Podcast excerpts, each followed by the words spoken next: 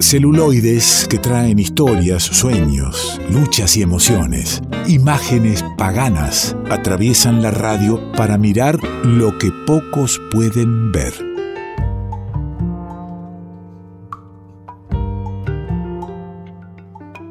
Y lo tenemos aquí con nosotros, bueno, aquí de manera remota, por supuesto, dentro de las posibilidades que nos está dando la radio. Juan Manuel del Río acerca las películas, acerca lo que nos recomienda. Conviene no perderse y verlo. ¿Cómo le va, amigo? ¿Cómo le va, don Alejandro? El placer de saludarlo, como siempre. ¿Qué dice? ¿Todo bien? Todo tranquilo, por lo menos acá, en Argentina. No sé en otras latitudes si está todo tan tranquilo no está, no está nada tranquilo por, ni siquiera diría este, en toda Argentina, ni siquiera acá, pero bueno, esto, esto de hablar de otras latitudes tiene que ver con un viaje cinematográfico, en tal caso que hoy nos recomienda Juan Manuel del Río, que tiene que ver con la situación de Colombia. Claro que si no, de, de, alguna manera pasó la semana pasada en el aire de revuelto y hoy lo traemos desde este espacio, desde el, espacio del cine y los documentales. ¿Le parece que nos metamos en, en un pequeño adelanto? De lo que nos estarás hablando en un segundo nomás? Esta iba a ser una película sobre los inicios del cine en el país, sus primeras imágenes. Pero como dice la fórmula, para hablar de algo en Colombia hay que hablar de la guerra, y para hablar de la guerra hay que hablar de ejércitos, de muertos, de cementerios.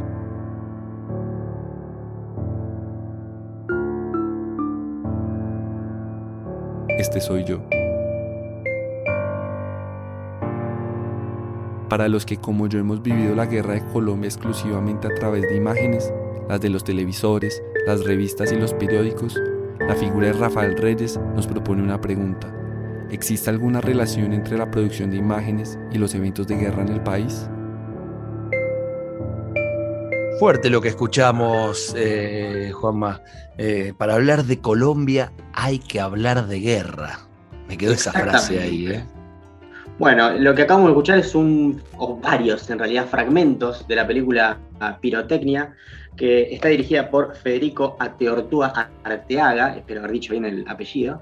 La película es del año 2019 y es un ensayo fílmico, digamos, porque es una película que presenta varias preguntas al espectador y va desplegando esas preguntas con muchos materiales.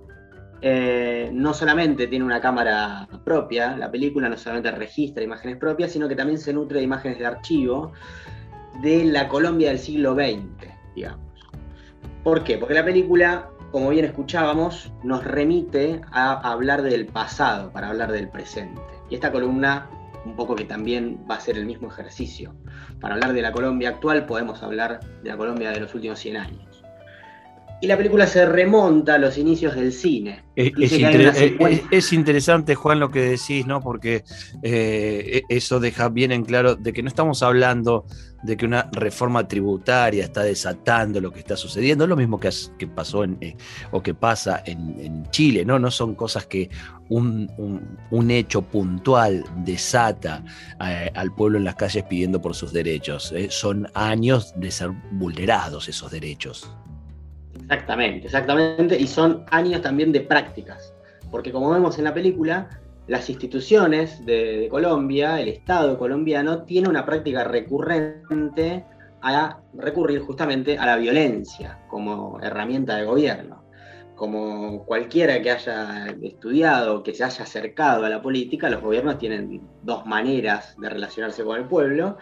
Pueden gobernar a través del consenso social o a través de la coerción, de la fuerza. Bueno, pareciera ser que, eh, por lo que nos incita a pensar la película, en el, Estado colombiano hace un uso recurrente de la violencia. ¿Por qué digo esto? Porque, bueno, como dice también la película, el inicio del cine tiene que ver también con la violencia institucional. La película nos remonta a principios del siglo XX, cuando un atentado al entonces presidente colombiano, Rafael Reyes, desata una eh, ejecución a mano de las personas que supuestamente lo iban a asesinar. Esa ejecución es fotografiada en una secuencia de imágenes y luego se recrea posteriormente el, supuesto atentado. O sea que se arma una puesta en escena para mostrar a la población cómo fue que quisieron matar al presidente.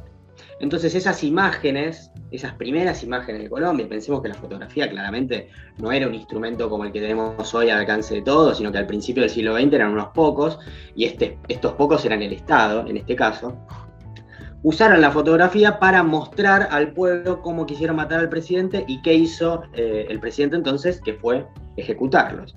Entonces, básicamente, es la imagen como manera de adiestrar al pueblo. La violencia y la imagen en Colombia están íntimamente relacionadas. Y la película no solamente se como en en el, el tráiler un poquito cierra sobre eso, ¿no? Cierra, diciendo cuál es la, relación entre esas imágenes, la producción que se hace audiovisual y, la guerra y la muerte y la violencia. Exacto. Eh, y la película no solamente se queda en eso, sino que también se pregunta por la potestad de las imágenes, digamos, ¿no? Sobre qué puede una imagen. Porque esas imágenes no fueron presentadas como un hecho ficcional, eran presentadas como la verdad. Entonces, la imagen puede mostrar una verdad en sí.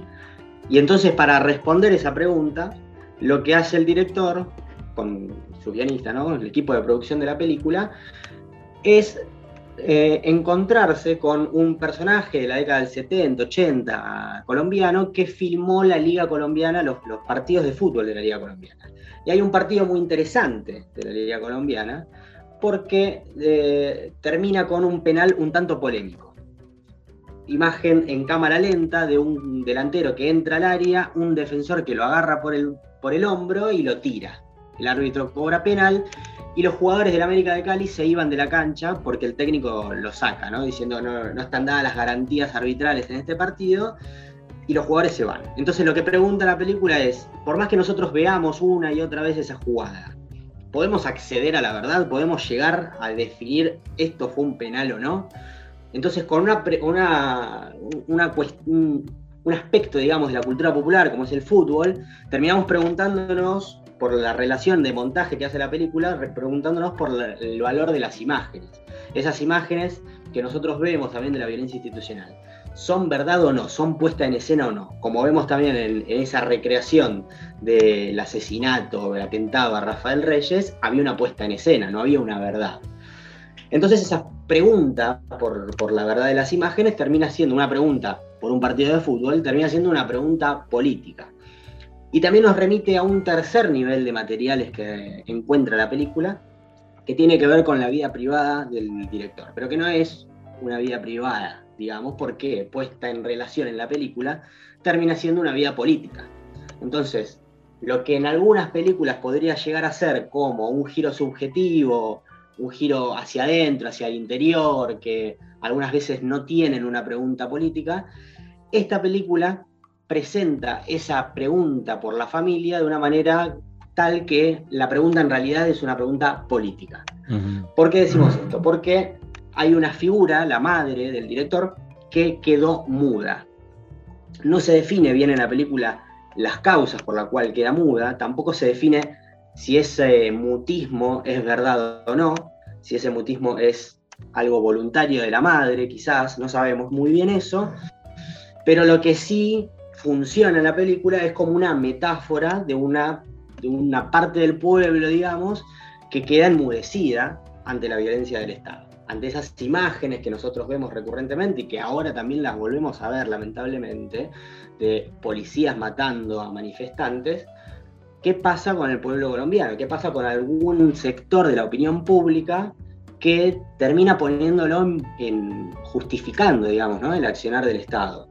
Últimamente eh, he leído notas, alguna y otra nota, sobre esas imágenes y algunos con las mejores intenciones, incluso el el productor de la película, Jerónimo, eh, sacó una nota muy elocuente al respecto, eh, pero diciendo que hay gente que con las mejores intenciones dicen algo así como los manifestantes eran pacíficos, los manifestantes que han sido asesinados por la policía, como diciendo que si no hubiesen sido pacíficos estaba bien matar. Estaba bien que los maten, claro, claro. Exactamente.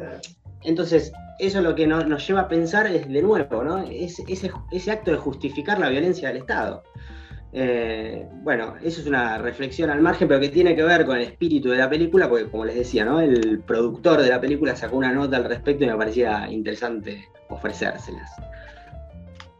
Interesante, además, bueno, actual, recurrente en, América Latina y en Colombia particularmente, diría.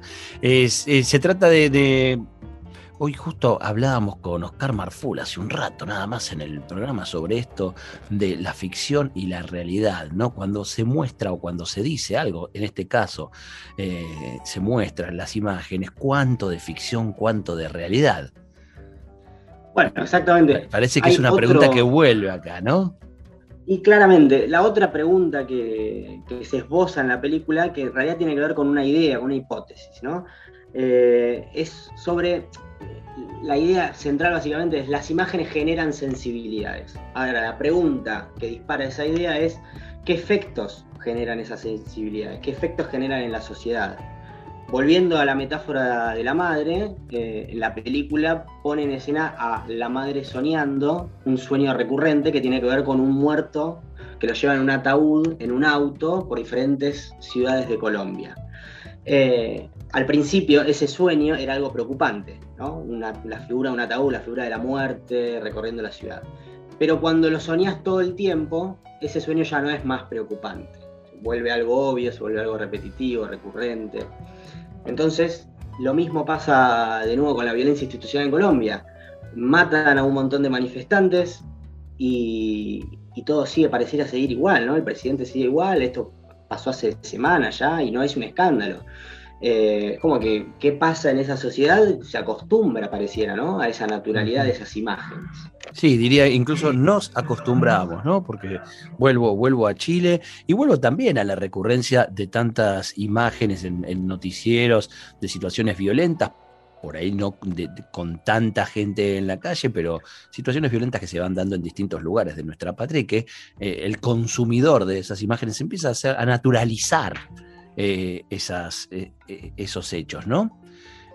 para pensarlo. Total, totalmente, totalmente.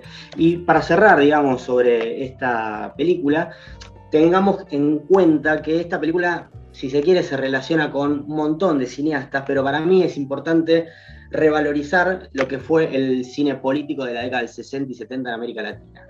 Bueno, esta película, con ciertos ayornamientos, digamos, modernos, como este, por ejemplo, esta figura de volver sobre el seno materno y sobre la familia, esta película se inscribe claramente dentro de la tradición política del cine latinoamericano.